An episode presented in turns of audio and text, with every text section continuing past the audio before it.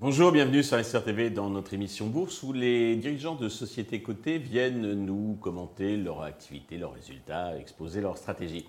Aujourd'hui, c'est Jacques Pierlet, le directeur général de Transition Evergreen que nous recevons. Jacques, bonjour. Bonjour Stéphane, merci de me recevoir. Je vous en prie. Eh bien, commençons, si vous voulez bien, par la présentation de euh, Transition Evergreen pour ceux qui ne connaissent pas ou qui connaissent peu votre entreprise. Oui, bien, bien sûr. Transition Evergreen, c'est le premier fonds français coté, 100% dédié à la transition écologique et à la réduction de l'empreinte carbone. D'accord. Est-ce que vous pouvez un peu nous détailler vos spécificités, vos atouts, ce qui vous distingue d'autres acteurs euh? Oui, bien sûr. On peut on peut peut-être balayer rapidement le, le, les participations du fonds, mais avant, euh, l'idée c'est qu'avec l'expertise de la société de gestion du fonds, Aqua Asset Management, nous déployons nos, nos capitaux donc dans des sociétés non cotées en France et en Europe, qui ont pour, euh, pour levier de croissance et de rentabilité la transition écologique. Le fonds existe depuis 15 ans, mais il est coté depuis deux 2021, ans, à peine, à peine deux ans, 21 juin 2021, donc euh, à peine deux ans encore, effectivement de 13 ans de, privé et 12 ans, 2 ans de public. Euh, on peut balayer peut-être rapidement les participations du fonds. nous, nous, avons Evergaz, qui est l'un des leaders français du biogaz. Euh, mais qui opère également des centrales en, Belgique.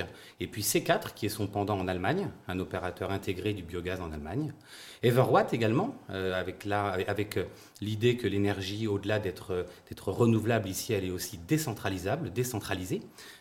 on, autoconsomme, on autoproduit, on autoconsomme en fait dans des, dans des, des, des zones qui sont prédéterminées. Euh, voilà, Ever, Everwood, qui est le, spécialiste de la gestion durable des forêts, mais également de la production et la distribution de bois énergie, qui est un secteur d'activité qui a connu une, forte croissance hein, ces, derniers, ces derniers mois en cause le, contexte géopolitique que nous, que nous, connaissons. Donc vous voyez là, Stéphane, qu'avec ces trois participations, nous sommes des producteurs d'énergie renouvelable. Euh, et puis la dernière, c'est Safra. Donc Safra, c'est un acteur euh, français de la mobilité décarbonée et un pionnier de, de, de la mobilité lourde hydrogène. D'accord.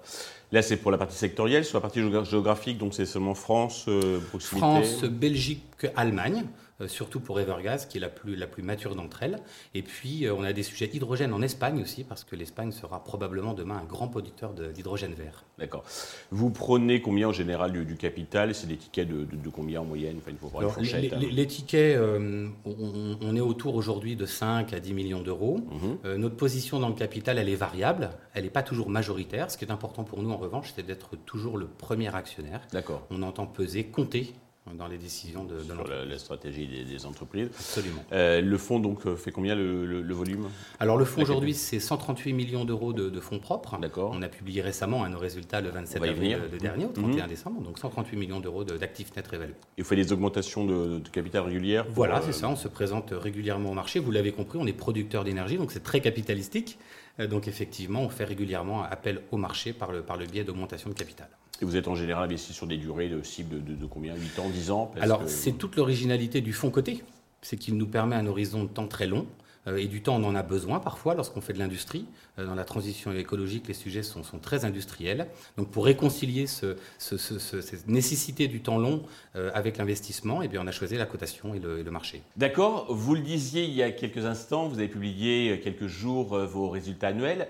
Dans les grandes lignes, qu'est-ce qu'il faut retenir de cette publication? Une appétence, une forte appétence des investisseurs pour nos thématiques. La transition écologique, ça irradie euh, tous les secteurs de l'économie et puis maintenant, euh, ça motive énormément d'investisseurs. De l'appétence aussi pour les grands investisseurs, puisqu'en fin 2022, on a le Crédit Agricole qui rentre au capital de notre société. Donc ça nous, ça nous institutionnalise, on est, on est vraiment ravis de ça. Et c'est votre euh, premier actionnaire du coup ou pas? C'est pas le premier actionnaire, non, mais c'est un actionnaire de référence avec 4,15% du capital. Donc ça, ça, compte. Mhm. donc c'est vrai, une vraie appétence et ça, ça nous a conféré des, des, des, des valorisations intéressantes. Hein. On, on a un ANR qui progresse de 32% sur l'année 2022 et de 14,2% sur le deuxième semestre de l'année. Euh, et ça, ça, traduit une régularité euh, que l'on a envie de, voir durer, hein, de délivrer régulièrement, semestre après semestre, de la performance à nos actionnaires. D'accord. Pour les prochains mois, quels sont les enjeux J'imagine trouver des, pépites, enfin, accompagner déjà vos participations et puis trouver les, pépites de demain? Oui, c'est ça, de déployer la stratégie, euh, une logique de, industrielle, une logique de co-construction. On veut être très participatif dans le, dans le capital des sociétés.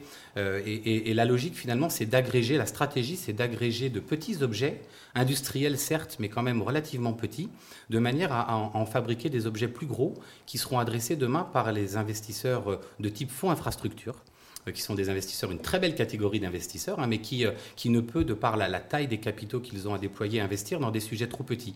Donc notre métier à nous, c'est de trouver des sociétés que l'on accompagne dans le passage à l'échelle, de manière à pouvoir agréger ces objets pour en faire des objets adressables par des fonds infrastructures ou peut-être par des, par des industriels du secteur. Vous parvenez aussi à créer des synergies sans faire de fusion, c'est tout ça, hein oui, c'est vrai. Euh, c'est très intéressant puisqu'effectivement, il, y a des synergies entre nos participations euh, et on aime à le dire. On, partage euh, des best practices, on partage parfois aussi des réseaux. on, a, on a un maillage très fort, notamment avec Evergas, mais également avec Everwatt sur le territoire national et européen.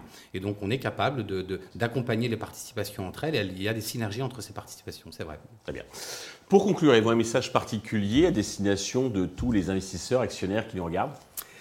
Écoutez, euh, Transition Evergreen, c'est la transition écologique en une action. Donc c'est une action euh, cotée en bourse, cotée sur Euronext, qui est, qui est accessible à tous. Euh, c'est une action également pour le climat, c'est une action pour la planète. Et puis je pense que c'est aussi une action pour votre patrimoine. Jacques, merci pour toutes ces précisions et de nous avoir présenté donc cette société. J'espère que vous reviendrez régulièrement donc nous parler de votre actualité. merci à tous de nous avoir suivis. Je vous donne rendez-vous très vite sur Investir TV avec un autre dirigeant de Société Côté. Merci beaucoup.